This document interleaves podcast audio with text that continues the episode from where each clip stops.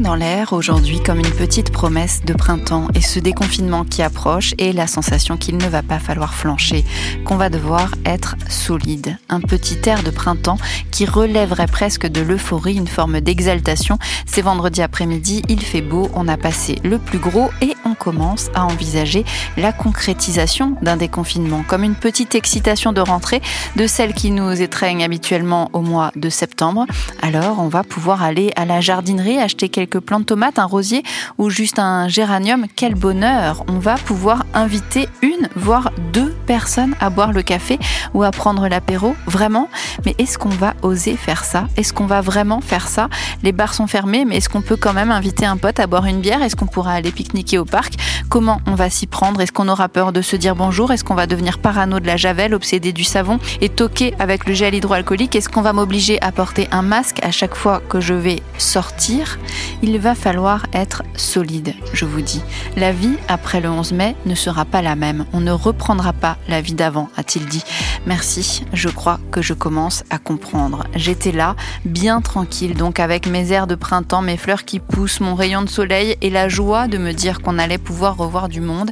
Évidemment, je ne m'attendais pas à un retour en fanfare de tout ce qui me manque, juste une pointe d'optimisme, l'impression du début du bout du tunnel. Et puis, le monde s'est rappelé à moi.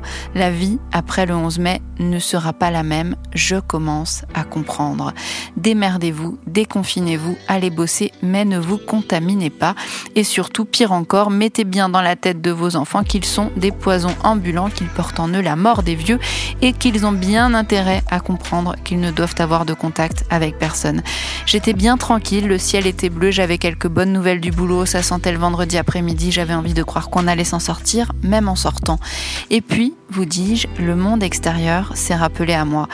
Vous expliquerez bien à vos enfants qu'il ne faudra pas qu'ils sautent dans les bras de leurs copains quand ils se verront. Vous savez que personne ne pourra entrer dans l'établissement sans masque. Ils auront une place attitrée, une gamelle personnelle et ils se feront reprendre à chaque fois qu'ils s'approcheront de leurs camarades de classe. Ces échos sont arrivés à moi et j'ai eu envie de pleurer. Je passe la logistique, on est carrément dans une autre dimension à ce niveau-là. Je passe la charge mentale qui atteint des sommets déjà là en confinement et qui va côtoyer les étoiles avec ce faux déconfinement. Je passe ma colère aussi par rapport à la question comment en est-on arrivé là? Je passe le dilemme comment se remettre à aller bosser avec des enfants qui iront à l'école des fois et pas tous en même temps en fonction de leur niveau, de leur âge, de la première lettre de leur nom de famille ou je sais pas, de la couleur de leur cartable peut-être. Je passe tout ça pour juste demander est-ce qu'il est vraiment prévu de faire intégrer à toute une génération d'enfants que les autres c'est le mal? Est-ce qu'on a une idée des ravages que peut provoquer à long terme le fait d'interdire à nos enfants de se toucher? Est-ce qu'on peut imaginer ce que ça va donner ça socialement? Est-ce que la chaleur humaine n'est pas tout simplement indispensable à la vie? Est-ce qu'on ne va pas tous devenir fous?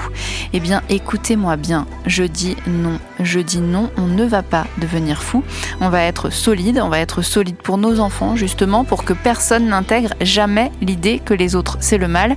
On va tous changer de mode, on va aller chercher la petite flamme quand ça nous fera du bien, mais surtout au quotidien on va s'accrocher, on va s'appliquer à faire en sorte que chaque jour passe le mieux possible en se fixant des objectifs raisonnables. Du genre, tant que je mange à ma faim et que j'ai un toit pour dormir, c'est très bien. Et puis petit à petit, on va remonter la pente ensemble, ça prendra du temps. Du temps, de la patience, du courage, mais il va falloir être solide. Prendre les jours les uns après les autres, savourer chaque moment de bonheur, chercher la joie, s'accrocher à l'espoir, déguster les sourires, apprécier les regards, se forcer à bien respirer sous son masque et bien dire à nos petits qu'en vrai, non, on ne peut pas vivre sans bisous, sans câlins, sans partage et on va se battre pour y regoûter à tout ça, au contact, à la chaleur humaine. Ce ne sont pas nos vies de débiles à courir partout qu'on a envie de retrouver en fait, ce sont les autres. Pourtant, là, concrètement, ce qu'on attend de nous, c'est en effet qu'on retrouve nos vies de débiles sans les autres.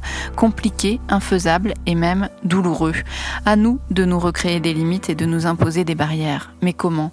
Eh bien, comme on pourra, on fera comme on pourra, on le passera comme on pourra, le cap du déconfinement sans déconfiner.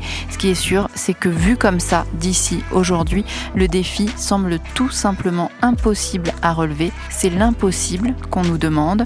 On fera ce qu'on pourra, on se réorganisera, on se blindera, on subira, mais on ne Ne perdons pas de vue le plus important, accrochons-nous à nos valeurs profondes, lâchons les petits combats inutiles, laissons la place aux grands, délestons-nous de tout ce qui nous encombre, allons à l'essentiel, restons debout, solides, on va devoir reconstruire ensemble.